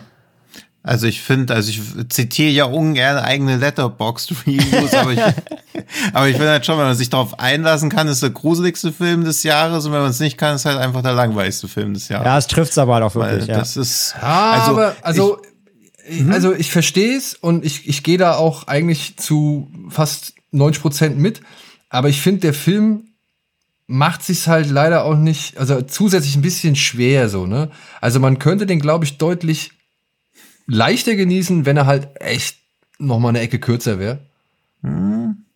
Ja, also ich weiß nicht, das, das entfaltet sich meiner Ansicht schon nach einer relativ schneller Zeit, zumal er ja mit seiner, ja, wie soll man sagen, mit den grafischen Mitteln, mit denen er arbeitet, ja schon auch noch mal eine Menge Unwohlsein äh, rausholt oder beziehungsweise erzeugt. So, aber man muss sich halt schon fragen, warum muss man sich 100 Minuten diese Ecken und Türen und sonst irgendwas anschauen? Weil es dann noch besser wirkt. Ja, weiß ich nicht. Oder ja, das Ding ist, also ja, im Prinzip hast du da halt natürlich schon recht, aber mindestens 80 Minuten muss er ja sein, damit er irgendwie überhaupt als Kinofilm halbwegs tauglich ist. Und klar wird es wahrscheinlich auch in 60 Minuten ungefähr ja, gehen, nein, nein, aber nein. dann also ich gönn dem Film ruhig gerne schon noch ein paar Minuten so. Ich finde, der soll auch seine Zeit zur Erfaltung haben. Aber er lässt sich halt schon hier und da ein bisschen viel Zeit. Ja, wie gesagt, deswegen, man muss sich halt schon drauf einlassen. Der, der Film möchte also. ja halt diesen Sog erzeugen. Hm. Dass du da halt wirklich wie so in so ein schwarzes Loch halt so reinfällst. Und als es bei mir dann, bei mir jetzt auch gedauert. Also ich fand ihn ja letztendlich auch wirklich sehr gut. Bei mir hat er funktioniert. Aber ich habe auch eine Weile gebraucht natürlich, um mich an die Optik zu gewöhnen, um halt auch zu verstehen. Natürlich, die ersten 15 Minuten war ich auch so, oh shit, bleibt der so? so ich hab, ne, wo sind die Dialoge? Wo ist, die, wo ist das normale, der normale Film so? Ich war auch erstmal, oh nee, das ist sowas. Aber es hat, mich hat's dann echt, irgendwann war ich dann drin. Ey, und dann wollte ich gar nicht mehr, dass das aufhört. Wirklich, da war ich so drin. Und dann, als mhm. er dann anfängt, auch so im letzten Drittel noch so fast so ein bisschen Creepypasta-mäßig zu werden, da war ich ja komplett geil drauf, ey. So, irgendwann war ich halt drin und dann war der Sog richtig da. Aber ich sag halt, also ich gebe dir schon recht, natürlich, ähm, der kann auch 15 Minuten kürzer sein, bestimmt. Ganz klar. Es gibt ja noch, den habe ich leider immer noch nicht geschafft zu gucken, es gibt ja auch noch einen Kurzfilm, auf dem jetzt Skin in the Ring quasi basiert, der von der Optik und Stilistik genau gleich ist. Der dauert, glaube ich, eine halbe Stunde. Wollte ich halt noch mal gucken, wie der so wirkt. Vielleicht ist, ist das auch die perfekte Länge dafür. Ich weiß es nicht. Aber ähm, klar, ich verstehe das schon. Wenn man irgendwann sagt, okay, der Film hat mich dann doch irgendwie ab der Hälfte verloren, ähm, weil der Effekt dann irgendwann sich aus, äh, abgenutzt hat oder so, würde ich niemals sagen, ist Quatsch so. Klar, kann ich auch nachvollziehen. Eine Sache. Ja, der, ja. Mhm. Nee, mach du. Ja, also der verlangt und belohnt ja auch Geduld sehr stark, finde ich. Also dieses, ich glaube halt auch, wenn er keine positiven, ja, so Vorschusslorbeeren gehabt hätte, weiß ich halt auch nicht, ob ich dran geblieben wäre.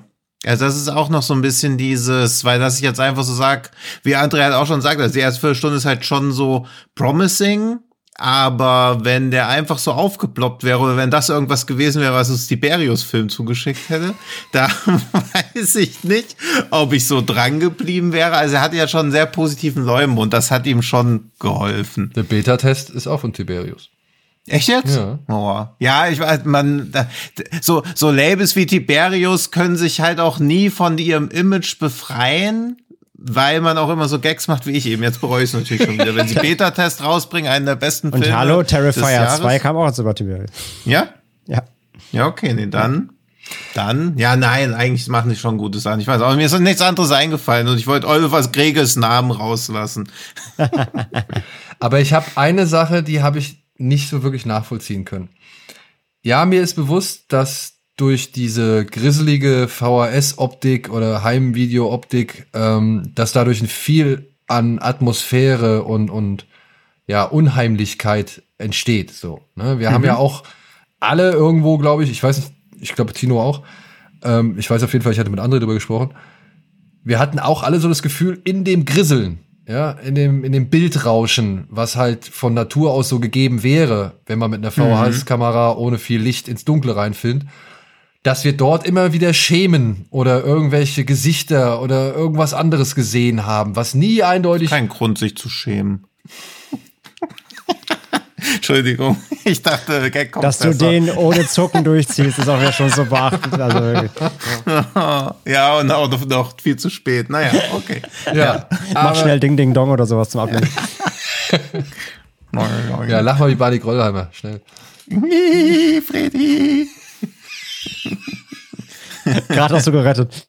Ja. Ja, auf jeden Fall waren wir schon der Annahme dort, dass sich dort in diesem Rauschen etwas befindet. Oder dass dieses Rauschen mitgenutzt wird, um den Zuschauer weiter zu verunsichern und zu irritieren. Sagen ja, genau so. das zu erzeugen, was ich eben gesagt habe, dass du, du sollst halt glauben, in den Schemen was zu erkennen. Genau. Ja. Und trotzdem. Ja, es gibt ja auch so, dass so eine Barbie dann sich irgendwie an der Decke befindet oder so. Es sind schon so ein paar Sachen, die so uncanny sind, beziehungsweise wo man, glaube ich, so ein leichtes Gefühl der Desorientierung. Ja, aber das, das, sind sogar mehrere Dinge. Es kleben ja auch mal irgendwann eine ganze Menge Dinge an der Wand einfach. Ja, ja. Ja, ähm, ja aber das, das, darauf will ich nicht hinaus. Was ich mich gefragt habe, ist, wir sehen gerade zu Beginn immer wieder also sehr fixe Bilder, also die bewegen sich nicht. Also es ist eh generell sehr wenig Kamera-Movement in dem Film mhm. drin. Und am Anfang habe ich noch gedacht, anhand dieser, anhand dieser, ähm, naja, stillstehenden Kamera, anhand dieser starren Perspektiven soll das alles erzählt werden. Aber irgendwann bewegt sich das Bild ja und man hat das naja, also für, zumindest für mich kam es so rüber, als wäre es dann schon die Perspektive des einen oder anderen Kindes, die man mit dieser beweglichen Kamera irgendwie einnimmt. Und ich habe diesen, diesen Wechsel nicht ganz verstanden. Weißt du? Also wir haben eine Kamera, die irgendwo an der Decke klebt und hängt und irgendwie in den Flur reinfilmt. Oder die sich irgendwie auf eine, auf ein, weiß ich nicht, auf die Teppichkante unter der Tür verscheift hat oder sowas.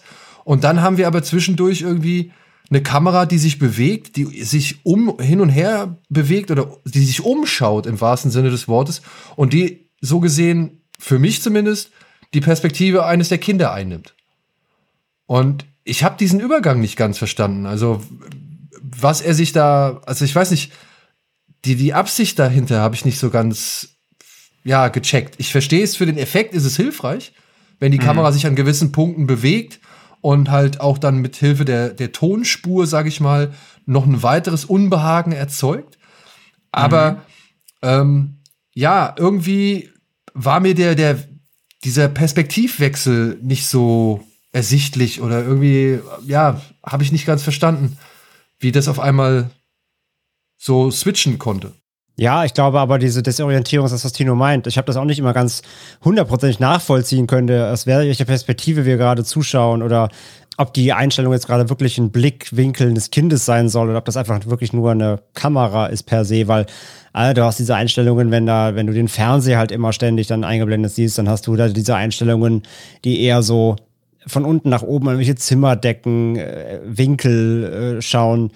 Und die sind ja teilweise minutenlang die Einstellungen. Und da habe ich nie das Gefühl, dass es jetzt der Ego, die Ego-Perspektive von einer Person sein soll, weil jemand startet jetzt nicht drei Minuten an die Wand. Zumindest, also klar, hm. wir als Zuschauer tun es, aber ähm, habe ich jetzt nicht so verstanden, dass das immer jetzt so POV von einem Kind ist. Genau, eben. Nee, also es kann ja auch immer in die POV von dem Kind reingehen, dann kannst du ja einfach du als Zuschauer, also als die Fliege an der Wand, die das nur beobachtet, diese Entität, wie ich es jetzt mal einfach ergebnisfrei nenne, was da wohl mutmaßig rumgeistern wird, die kann es ja auch sein. Also man weiß ja nie, aus welcher Perspektive man es gerade sieht, was ja, glaube ich, dieses Gefühl ich weiß, also ich weiß gar nicht, wie man das auf Deutsch nennt, aber dieses Unease, dass man immer so eine permanente Beklemmung irgendwie hat und so ein Unwohlsein, weil natürlich gruselt man sich auch, aber man fühlt sich ja noch mehr irgendwie unwohl.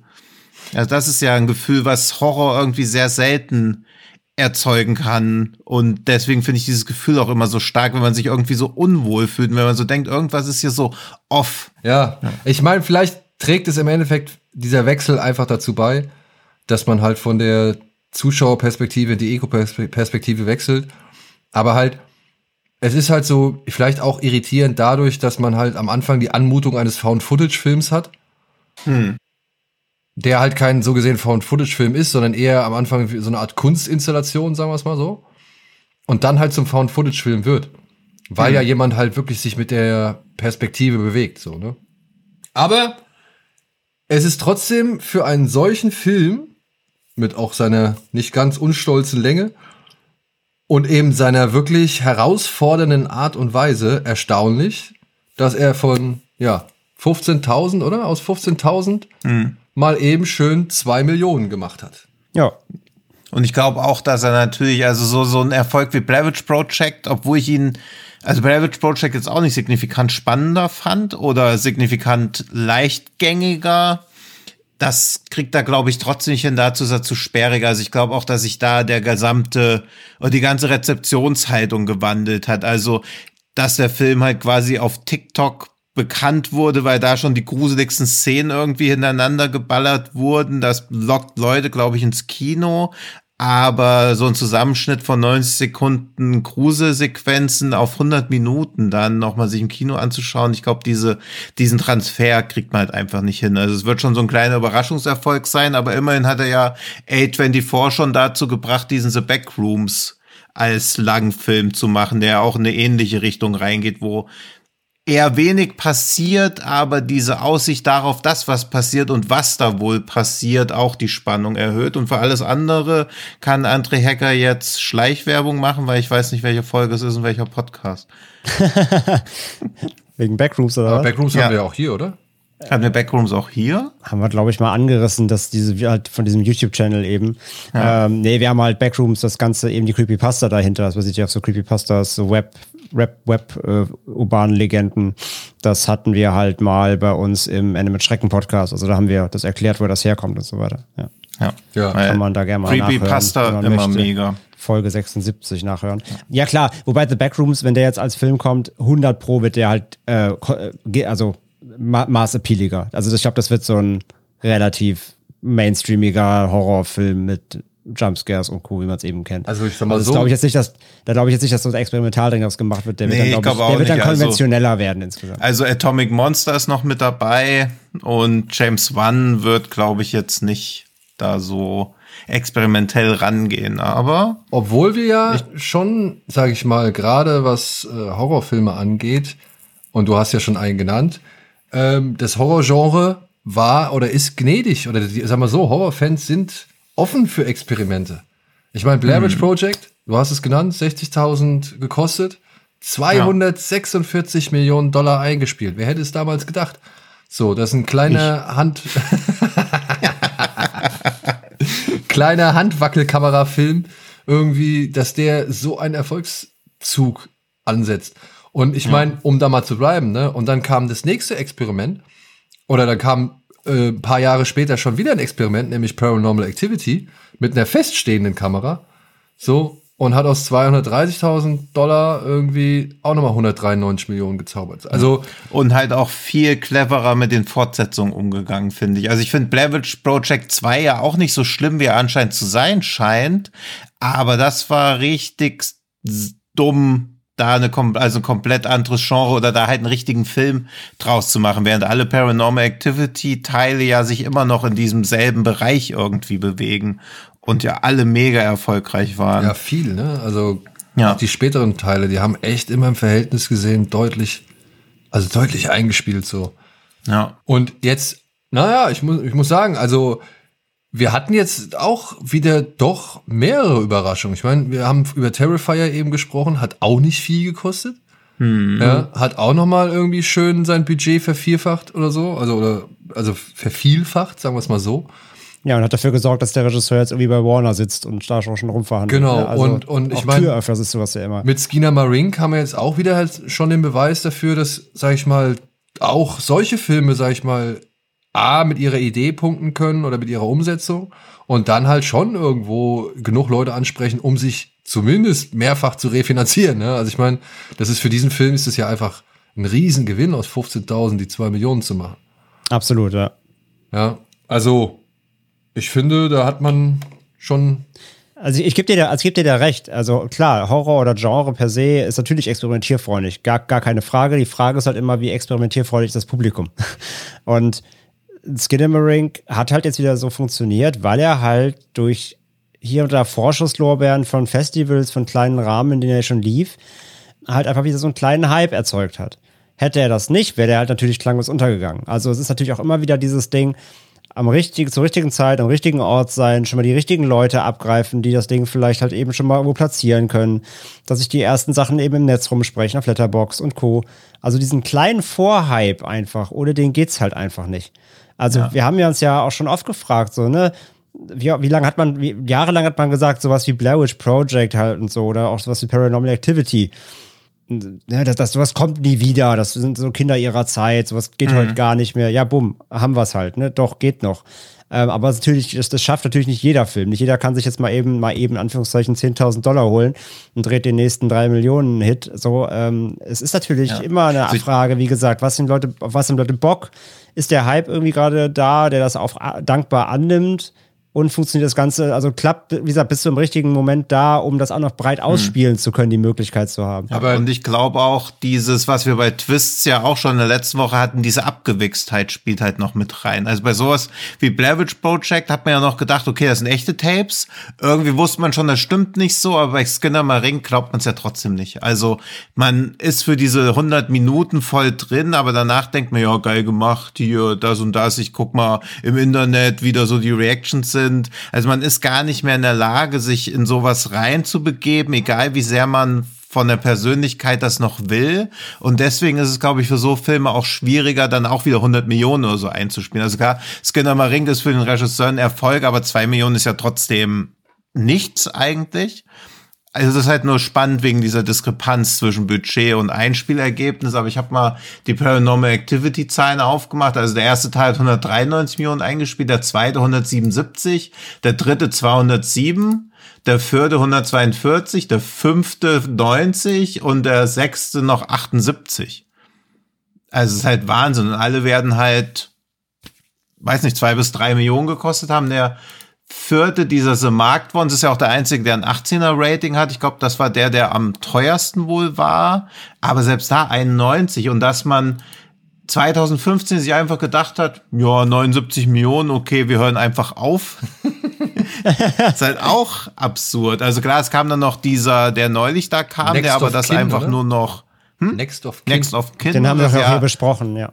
Ja, ja, der aber quasi ja kaum noch was damit zu tun hat.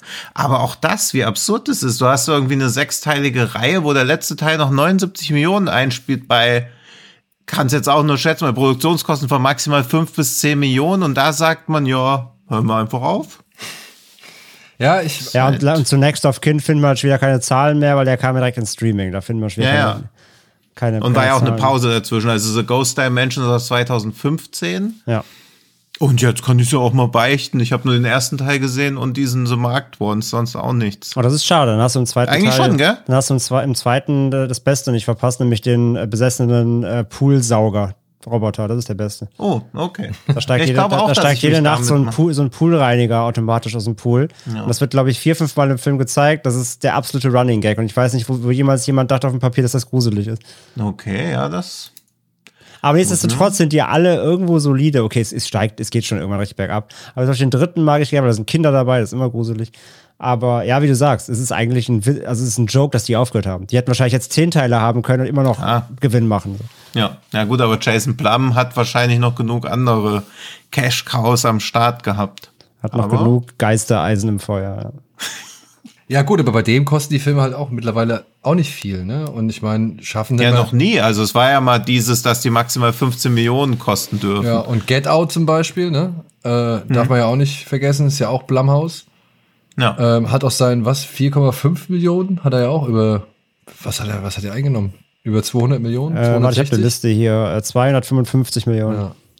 ja, also Blumhaus hat insgesamt mit seinen Filmen nur in USA, Kanada drei Milliarden eingespielt.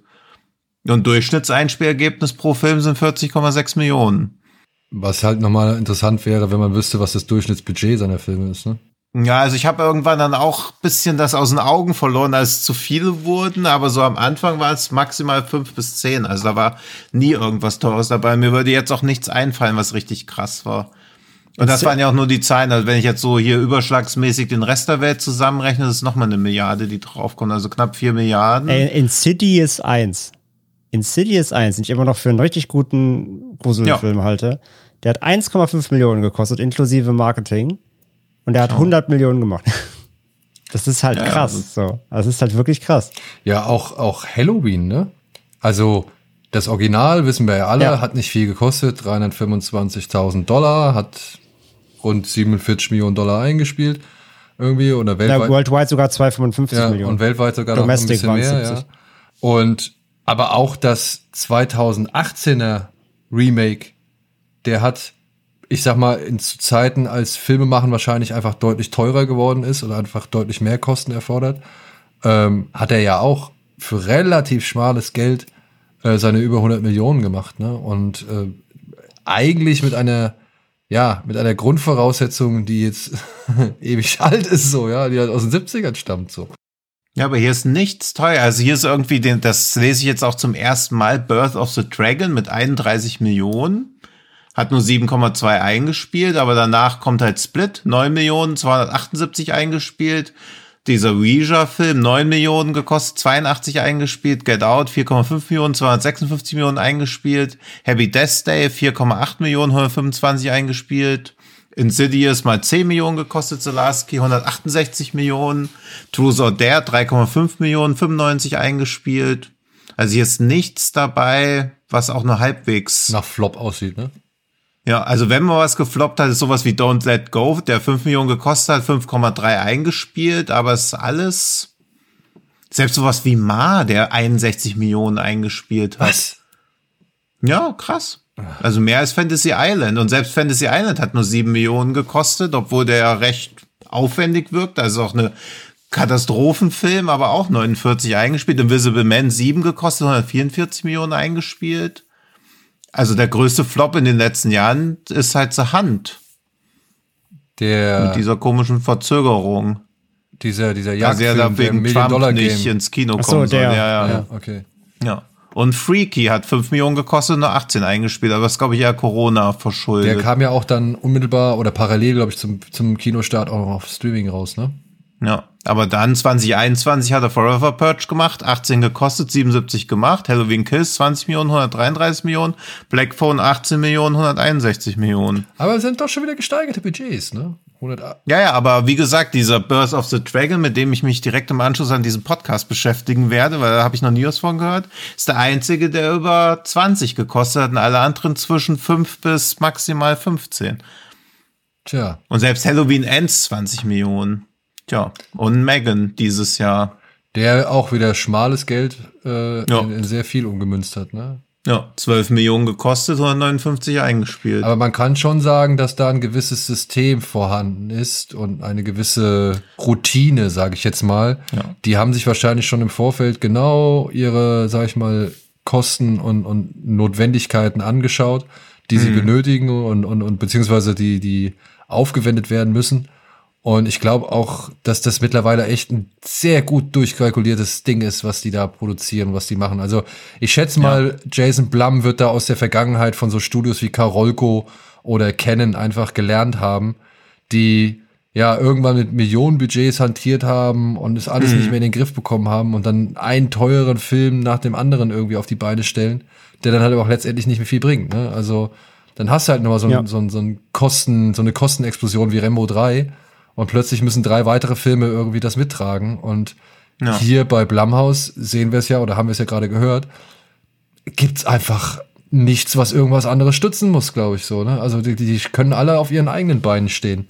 Ja, und ich meine, er hat genau. am Anfang auch Glück gehabt. Also er hat davor schon immer so ein paar Sachen gemacht, aber dann Paranormal Activity 193 eingespielt und direkt danach kam ja schon der Vorleser. also die Filme am Anfang sind auch sehr abstrus. Aber abseits also Paranormal Activity und der Vorleser und dann Tooth Fairy mit mit äh, Vin Diesel sind so die ersten Sachen, die er gemacht hat. Und auch der Vorleser hat 32 Millionen gekostet, aber auch 109 eingespielt.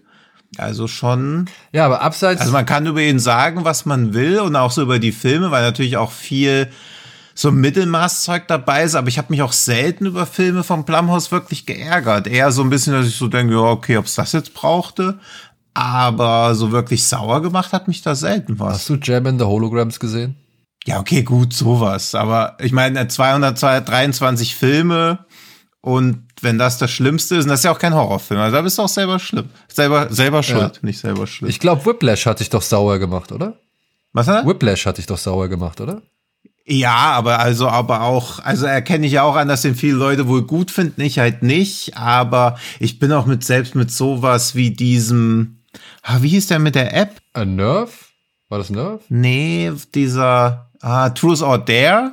Selbst den fand ich völlig okay. What? Also ist halt so. Also hat mich jetzt nicht geärgert beim Gucken. Aha. Aha. Aha. Aha. Ja, gut. Ja. ja also, also ist jetzt auch nicht so der Überhammer, aber dafür, dass der wahrscheinlich, was wird er wieder auf Letterbox haben, eine 1,7 oder irgend sowas? Da muss ich sagen, fand ich das nicht so schlimm. Äh, Whiplash übrigens auch, ne? 3,3 gekostet und allein ja. in Amerika 49 Millionen eingespielt, so. Ja. Herr Truser, der hat eine 2,0. Also. Ja, schon, schon gnädig. Ja, schon. Boah, ich fand ihn okay. Ja. Aber ja gut, mehr als 2,5 jetzt halt auch nicht, aber jedenfalls ist, es gibt Schlimmeres als Blumhaus dafür, dass auf Blumhaus immer so krass eingebasht wird, finde ich. Ja, das ist auf jeden Fall. Also ich meine, er macht doch sowas wie Soft and Quiet und so. Es ist halt auch viel Zeug dabei, wo man so denkt, hey, das hätte mehr Aufmerksamkeit verdient, aber natürlich wenn man Soft and Quiet ins Kino bringen kann und die neue Firestarter-Verfilmung, dann bringt man natürlich die ins Kino. Das ist natürlich ganz, ganz klar. Ja. Aber abseits von Blumhouse, sag ich mal, ja, bitte. musst du schon ein bisschen Glück haben, um, sag ich mal, so ein lukratives Ding irgendwie zu reißen. Ich meine, bei Halloween, okay, bei dem 218er, da musst, brauchst du kein Glück. Aber wenn man sich jetzt mal so diese Klassiker anguckt, der Low-Budget-Filme, die halt wirklich naja, die halt wirklich ein Vielfaches ihrer Produktionskosten eingespielt haben, also zum richtigen Hit geworden sind. War viel im Horror. Ich meine, angefangen bei jetzt Halloween über Freitag der 13. über Nightmare on Elm Street bis hin zu Saw. Waren alles nie die größten Kostenfresser, aber haben wir dann doch sich immer als veritabler Hit entpuppt. Ob da ja, immer das. Ich meine halt, ne, also Blum ist ja auch so, du brauchst halt, also wenn du halt nicht das Glück hast, jetzt eben wie bei Ring, dann auch da wieder die Vorschussbeeren irgendwie schon zu ernten und sowas, du brauchst halt Enabler, ne? Also du kannst halt selbst, wenn ein Film halt sportbillig war, du brauchst natürlich den einen Enabler, der dich dann ins Kino bringt natürlich, ne? Du brauchst, du brauchst die Connections, du brauchst irgendwer, der dahinter noch mitsteht im Filmgeschäft, sonst, sonst hast du ja die Möglichkeit nicht so breit zu gehen, außer du release es halt direkt als Viral Hit auf TikTok oder so. Das heißt, ein Enabler ist natürlich immer super hilfreich und wenn du die Connections schon hast, klar, wenn nicht, hm. wird es halt umso schwieriger. Ne? Ja, oder du brauchst halt ja, einen alle, guten Film. Ne? Mhm. Also ich meine. Na klar, das gehört dazu. Also ja. irgendeine geile Idee. Ich meine, Blavich Project, ja, das mag heute abgedroschen klingen, aber das war damals ja einfach nur mal der Shit. Ja, es hat ja auch ein neues Genre quasi ja. gestartet. Ich mein, also ich glaube auch, dass die Wahrscheinlichkeit immer geringer wird, weil selbst so Filme, die dann wirklich für Schlagzeilen sorgen oder mal kurz so einen Bass generieren, bleiben ja trotzdem irgendwie unter dem Radar weitgehend. Also ich glaube, so diese Zeit, dass man wirklich irgendeinen Horrorfilm hat, der so, wo alle so denken, boah, das ist bestimmt was echtes, das geht, glaube ich, gar nicht. Also weil sofort BuzzFeed und Weiß sind sofort da, haben alles analysiert. Dann schreibt die Bildzeitung noch irgendwie, oh, das ist so das krasseste aller Zeiten. Dann gibt es so ein bisschen Aufmerksamkeit, aber auch sowas wie, wie, also sowohl mit Extremgewalt, also gar sowas wie Sadness oder Terrifier 2 hat so ein bisschen Erfolg, aber auch das ist ja im Vergleich zu sowas wie Blair Witch Project Paranormal Activity in 20. Und alles andere funktioniert, glaube ich, schon gar nicht, weil so viel Alternativangebot da ist. Also sowas wie Blair Witch Project, das war, da verschwimmt natürlich auch die nostalgische Erinnerung. Also der war ja gefüllt, gefühlt ein halbes Jahr lang Thema. Ja. Sowas gibt's ja jetzt gar nicht mehr, Nö. dass irgendwas ein halbes Jahr Thema ist, wenn es nicht eine Serie ist. Aber egal was für ein Film, wer, wer juckt, wen juckt jetzt noch Terrifier 2? Gut, aber sind wir uns einig, dass ähm, die Aufmerksamkeit, die jetzt einem Skinner Marink oder einem Terrifier 2 zuteil wurde, hm. die wäre ihnen vor ein paar Jahren nicht zuteil geworden. Skinner Marink wahrscheinlich nicht, Terrifier 2 schon, glaube ich. Also ich glaube, so Extremgewalt zieht immer Schlagzeilen. Ist halt nur nicht so ein mega Publikumsmagnet. Naja, aber also das, zu Zeiten das, von, von Videotheken, ja?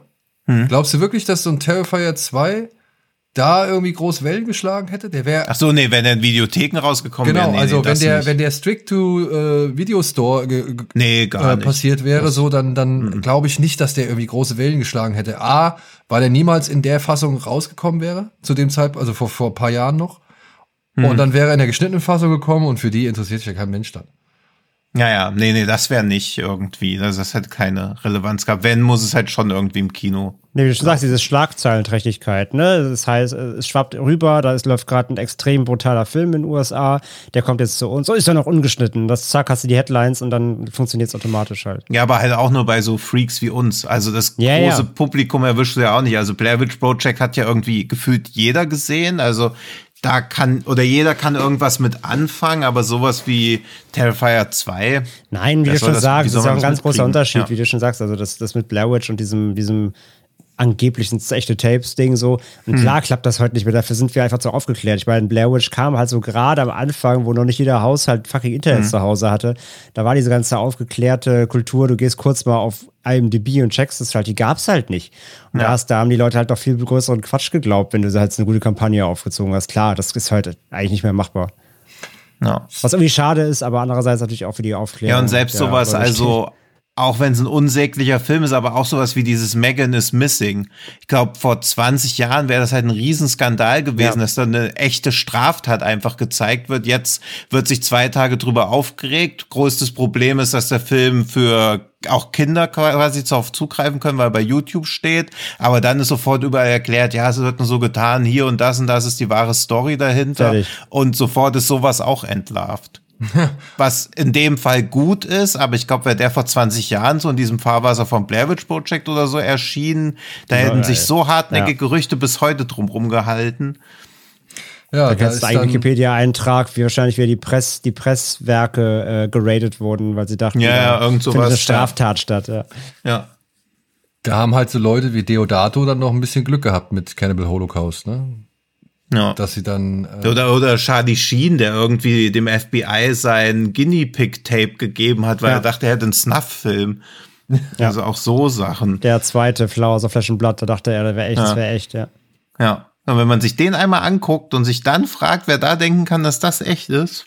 Der hat vielleicht ein paar. Vor 30 Jahren schon. Ja. Ja, stimmt, da sah alles noch mehr aus wie Knete.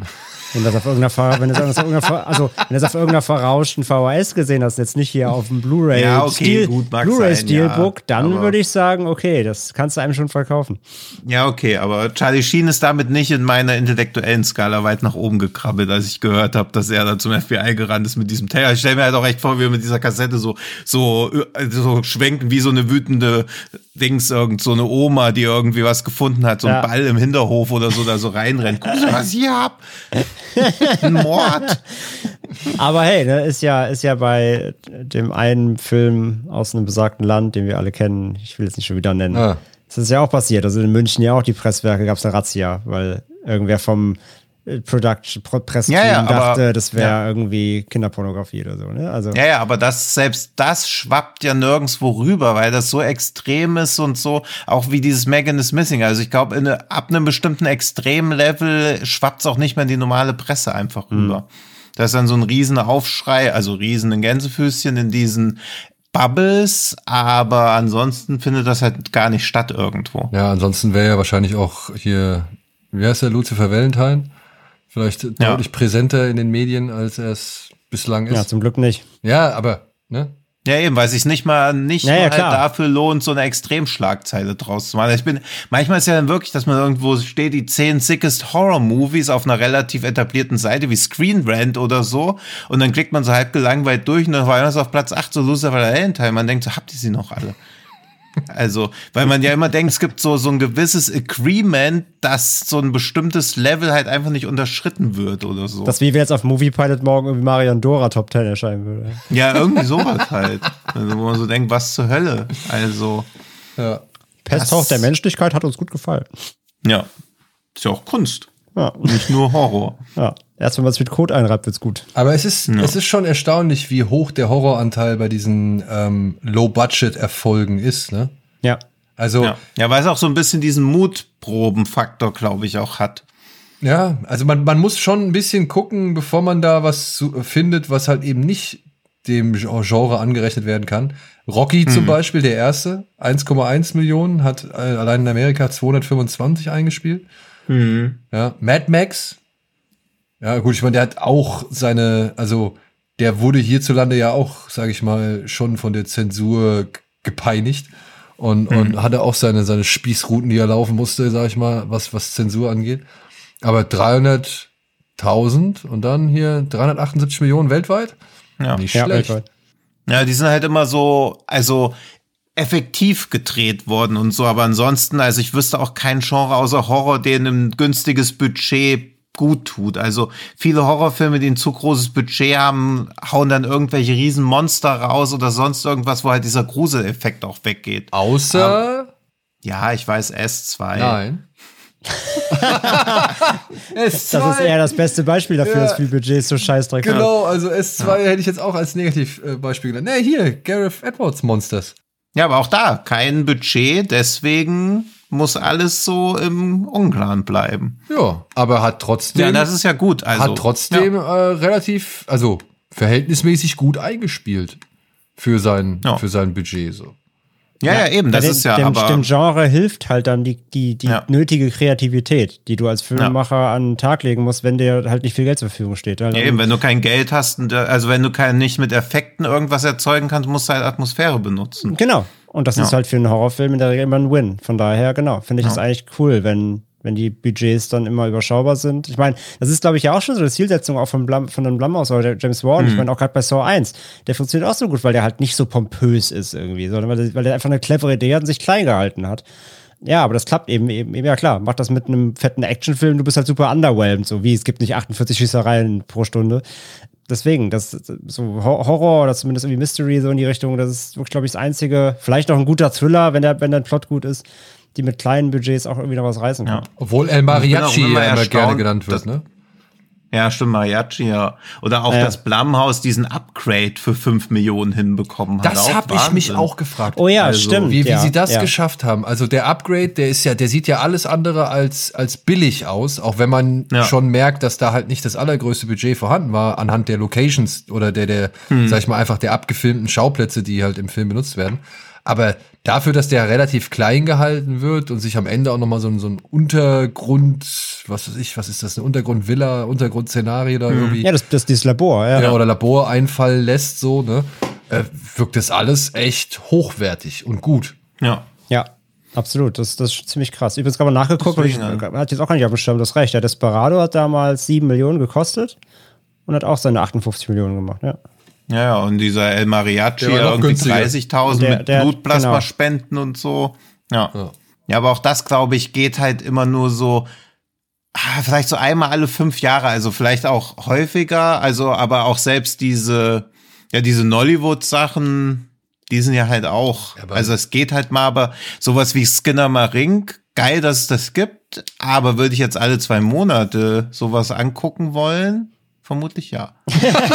aber, aber damit steht man ja schon, also verschwinden gering da. Also ich glaube, das geht gerade, weil es das so wenig gibt. Ich freue mich schon auf Skin in the Ring 5 Ghost Dimension dann in fünf Jahren. Ne? Ja, ja, eben, ja. ja. Warte mal ab, wenn, bis, bis Jason Blum da seine, warte mal, bis Jason ja, ja. Blum seine Finger da reinkriegt, dann geht's los. Ja. Diesmal ist es total schwarz. Zehn Minuten ja. lang. Diesmal haben wir gar keine Lichtquellen. Ja. ja. Gut. Gut. Liebe Freunde. Ja, eben. Unser Budget ist jetzt nämlich auch auf. Ja, zumindest das zeitliche Budget ist aufgebaut. Wobei, ich habe noch, hab noch 10 Cent, die kann ich noch investieren, wenn ihr Lust habt. In was?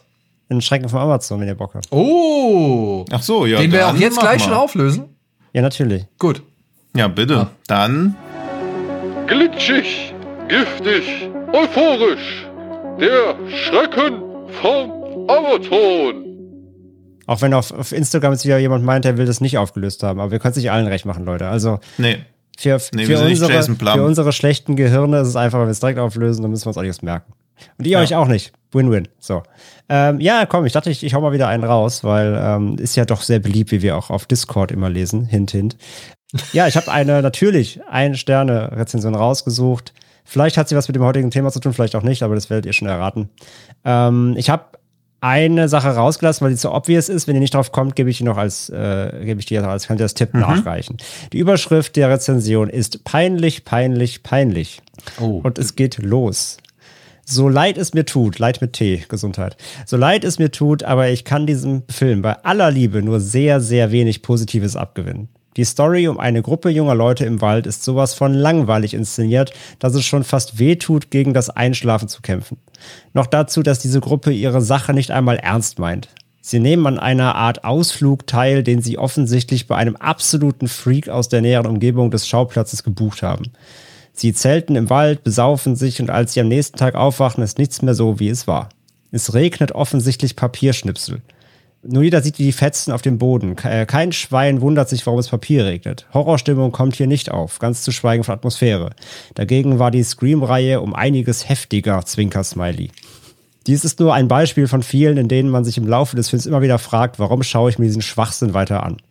Die Schauspieler sind sehr unbekannt. An den durchgehend bescheuerten Dialogen, die sie hier abliefern, gebe ich jetzt einfach mal dem Produzenten die Schuld. Klar, weil der schreibt das ja auch. Ich glaube nämlich, dass die Protagonisten viel mehr an Potenzial verfügen, als was sie hier zeigen müssen. Nun ja, am Ende des Films ist man froh, dass man endlich seine Ruhe und diesen Mist hinter sich gebracht hat. Meiner Meinung nach ist dieser Film aufgrund von lächerlichen Dialogen der Protagonisten, der langweiligen inszenierten, übertriebenen Story nicht einen Cent wert. Sorry, aber das musste ich loswerden. Es bedarf schon viel, dass ich mich über einen Film so auslasse. Nein, nein, nein. Hm. Was für einen wunderbaren Film wurde, was für ein Film wurde denn hier rezensiert? Das klingt irgendwie nach dem, irgendwie nach dem letzten Wrong Turn, aber ich weiß nicht, ob es da jemals dann geregnet hat, nachdem sie aus diesen Zelten aufwachen, beziehungsweise geschneit. Und das, der wir, da wir heute in der, in der billige Filme und Box-Office-Folge sind, ich habe jetzt mal gerade geguckt, der Film hat 15 Millionen Dollar gekostet und 47 eingespielt. Hm. Wenn das hilft. Braucht ihr noch, einen, braucht ihr noch einen Tipp? Ja, bitte. Der Film stammt aus dem Jahr 2000. 15 Millionen ist ja ganz schön viel. Bestimmt ist wieder was mit. Ja. Jetzt muss man wieder in Andres Gehirn abtauchen, der wieder irgendwie gelesen hat, dass es ein. Ich weiß noch immer, was du letzten Sommer getan hast, Remake gibt oder so, aber da. Nee, aber, kommt, aber ja es kommt jetzt eine Fortsetzung. Freddy Prince Jr. und Jennifer Lou Julia. Ja, oder irgendwie sowas. Ich habe nur irgendwas so aus dem Augenwinkel gesehen, aber und, es, ist ein, und es ist ein Beispiel dafür, dass eben mehr Budget nicht heißt besserer Film. Ja, ja, das. Aber es ist Horror. Es ist Horror. Zelten irgendwo und dann schneit's? Oh, es regnet Papier. Es regnet Papier. Und wir haben den beide gesehen? Da bin ich mir relativ sicher, dass ich den gesehen Also würde mich wundern, wenn nicht. Ich kann es nicht bezeugen, ich kann mal gerade gucken, Tino lockt ja eh nichts, aber. Ja, Entschuldigung, dass ich nicht alle Filme aus dem Jahr 2000 gelockt habe, die 15 Millionen. Du lockst ja nicht mehr alles aus 2022. Ja, das stimmt. Halt Oder muss ich aber auf Letterbox ganz weit zurückgehen? Den haben aus meiner Friends-List quasi alle gesehen. Ja, Daniel hat ihn gesehen, hat ihm auch einen Stern gegeben. Das trifft ja, das trifft sich ja mit der Amazon-Review. okay. Boah, da, darf ich kurz gucken, ob der Film. Ach nee, jetzt dachte ich so, ich darf auch mal googeln. Es regnet Papier, sie zelten. Aber ist der aus 2000? Den finde ich nämlich gut, wenn das ist. Aber warum solltest du den jetzt ausgewählt haben? Der hat auch keine 15 Millionen gekostet. Ah, ich nicht. Ich finde nämlich, ich dachte, schneller ich drauf, nämlich, weil ich finde nämlich diese Papierschnipselszene ist schon mit das prägnanteste im ganzen Film eigentlich fast schon. Boah, dann kenne ich den nicht. Gut. Soll ich noch einen Tipp geben? Blair Witch war ja, vorher, ne? Also das wäre jetzt ein bisschen komisch, wenn du Blair Witch nehmen würdest und äh, nee. Es wäre auch komisch, wenn Blair Witch 15 Millionen gekostet Stimmt, hätte. ja. Also habt, Ja, gib noch also habt ihr beide keine Ahnung? Nee. Daniel? Nee. Ich habe den gesehen, ich, ja. Ich habe rausgelassen, dass sie in einem Wald in Burkittsville sind. Ach, irgendwie kommt mir das ganz merkwürdig bekannt vor, aber Ich glaube, unsere Zuhörerschaft schlägt sich gerade schon die Hände über den Kopf zusammen. ja, ja. Ja, dafür haben die aber nicht alle Bellatar-Filme geguckt, sondern ganz die Klappe halten. Satan Tango hat auch 15 Millionen gekostet. Ja, eben. ja aber, Währung aus dem Land, wo er herkommt. Aber Blair Witch Project hat auch Buckets, oder? Ah, das ist der zweite Teil, aber da sind sie doch so lange in diesem Haus, da weiß ich nur, dass sich jemand so im Schrank Ja, versteckt. eben. Das Also ich nämlich dachte auch, da übernachten die nicht im Wald, sondern sind die ganze Zeit nur in der, in der Hütte drin. Ja. Ist es Blair Witch 2? Blair Witch Project 2 hat 15 Millionen gekostet. Ja. Krass. Ich guck den irgendwann nochmal. Ich fand den nämlich damals, also auch of- lange Book, nicht. Book, es ist Book of Shadows, Blair Ja, Book Witch of Shadows. 2. Ja, den habe ich. Dann Ähm, auch ein. ich äh, hier kann ich ja beichten. Äh, den habe ich nie fertig geguckt. Aber du hast ihm einen Stern auf Box gegeben. Uh, Da kommen die ist ja der Abgründe nächste raus. Shitstorm wieder Ja, da. ja, dann müssen wir wahrscheinlich mal Witch 2 besprechen. Ja, können wir gerne machen. Können, können wir echt gerne machen, aber von- ich habe den. Der übrigens auf der Zunge zergehen lassen, ne? Der von Joe Berlinger gedreht wurde, der Extremely Wicked ähm, mit hier Zac Efron gemacht hat, ja 2019. Ja, Mann, wow. Den ich fantastisch fand. Ach, den, ja, okay, da habe ich nicht was gesagt. Der, der, Wicked der, der, der, Ted. Bundy-Film. Ja. Ja, Extremely Wicked, Shockingly Evil and Vile, ja. Oh, der Das hat ja auch Brothers Keeper gemacht. Der hat ja voll viel gute Sachen Das gemacht. ist der Regisseur von. Ja, stimmt, den hat er auch gemacht, ja. Krass. Das ist der Regisseur von Blair Witch 2, ja. Tja. Jedenfalls, äh, ja, fa Also fand, ich- fand der liebe Herr hier auf Amazon nicht so gut. Ja, hat auch Ja, recht. ich fand also, zumindest was ich beurteilen kann. Ey, Hä, der ist ja echt so schlecht bewertet. Aber, Irgendwie aber auch da wieder, nur, da, da wieder nur für die Einordnung. Ne? Blair Witch 2 hat auf Amazon eine 4,4 von 5 im Durchschnitt. Ja, klar. Da sind ja auch die. Auf Letterboxd eine 1,9 von 5. Da sind wir wieder bei der Relation. nee, ich habe den irgendwann, also ich habe den, keine Ahnung, ich habe dem echte Chance gegeben, aber so, ich glaube, nach 50 Minuten oder so habe ich den ausgemacht. Aber deswegen Also meine ich halt, ne? Also da merkt man, nur weil er 15 Millionen mehr kostet, äh, oder 14,37 Millionen mehr kostet. Mir ging diese Grufti. Grufti-Dame, diese Goth, dieses Gothic Ja, genau, Girl, da gibt's so, da gibt's so einen Gothic-Mädel. die ging ey. mir so auf den Sack. Also wirklich, die fand ich so nervig, diese Figur, dass ich da irgendwann einfach ausgestiegen bin. Keinen Bock mehr gehabt. Und es weiß war halt alles andere als Blair Witch Project irgendwie 1. Ne? Das muss man halt auch dazu sagen. Ja, gut, das. Ja. Darf man nicht erwarten. Gut. Ja. Hätten wir das doch. Ich habe nur nie verstanden, es gibt ja auch gar kein Book of Shadows. Also es gibt gar keinen Book eigentlich. Also Nee. warum der so heißt. Das war verwirrend. Because they needed a mysterious Subline. Ach so. Ich weiß nur, eine Szene war wirklich groß. Ich guck den irgendwann noch mal. Ob der einfach, ob ich schlecht gealtert bin oder der Film. Das kann ja, ich komm, dann, dann, dann lass uns den doch mal noch mal irgendwie als Thema hier aufgreifen und gucken Oh uns mal, weiß nicht, Sequels, die das Original nicht verstanden haben oder so, an. Ja. Also so, Cool, dann können wir mit American Psycho 2 gleich fertig machen. Oh nein, nein, nein, bitte nicht. Den musste ich erst für Weitermachen. Devils and Demons gucken. Das ist Hallo, da ist Mila Kunis Nee, dabei. ja, das ist auch das Einzige, was man sich an dem Film angucken kann. Ja. Ohne, ohne zu kotzen. Ähm, Magic Mike und Magic Mike XXL können wir da auch noch ja, aber ich wollte gerade gucken, ob es Blair Witch 2 Weges irgendwie kostenlos Ja, im Streaming gibt. Gibt es aber nur auf dem Amazon Silverline Channel für, acht, äh, für 7 Euro im Monat. Für, Du hast doch bestimmt das Mediabook da irgendwo stehen, oder? auf keinen Fall. den ersten habe ich, aber nicht den zweiten. Ja. Wobei, ich könnte die DVD noch haben, tatsächlich. Siehst du? Muss ich mal suchen. Dann nachher. schickst du uns die mal rum. Da muss ich mal, ja, ich brenne euch die auf der CDR. Ja. So, und wir schicken euch jetzt mal ins Bett oder nach Hause oder wo auch immer hin. Oder zur Arbeit. Wir haben ja gehört, ihr hört es auch viel auf dem Weg zur Arbeit, montags morgens direkt, wenn es losgeht. Wir danken euch fürs Zuhören und wir hoffen, ihr hattet ein bisschen Spaß mit dieser Folge und ein paar wertvolle Tipps mitnehmen können. Und ansonsten würden wir uns freuen, wenn ihr uns abonniert, entweder bei den sozialen Medien oder bei den Podcast-Plattformen eures Vertrauens. Und wenn ihr dann hier und da vielleicht auch noch mal eine kleine Bewertung da lasst, da würden wir uns auch sehr drüber freuen. Und ansonsten Und wir, und wir bedanken uns vor allem auch dafür, dass ihr bisher auch schon jetzt das neue Format so gut angenommen habt, weil das Feedback auf Discord zum Beispiel war auch sehr ja, positiv. muss ich auch sagen. Ich habe es Ja. heute, ich habe es heute auch gerade gelesen. Muss man ja ähm, auch mal sagen, wenn man hier schon exper experimentiert. Ja, auch mal loben. Wenn man schon den ja. Podcast Skinnermarink macht, dann äh, das, das, kommt gut an, dann ist es natürlich schön. Ja, low budget und bald sind wir hoffentlich der Millionenzeller. Aber wir haben euch dann alle trotzdem noch lieb. So. In diesem Sinne, habt eine schöne Woche und hoffentlich bis zum nächsten Mal. Tschüss. Tschüss. Wir sehen uns dann bei Genre Geschehen 2 Book of Shadows. Tschüss.